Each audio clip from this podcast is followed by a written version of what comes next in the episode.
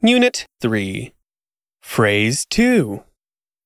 これ、いくらですか How much is this? Example. これ、いくらですか ?500 円です。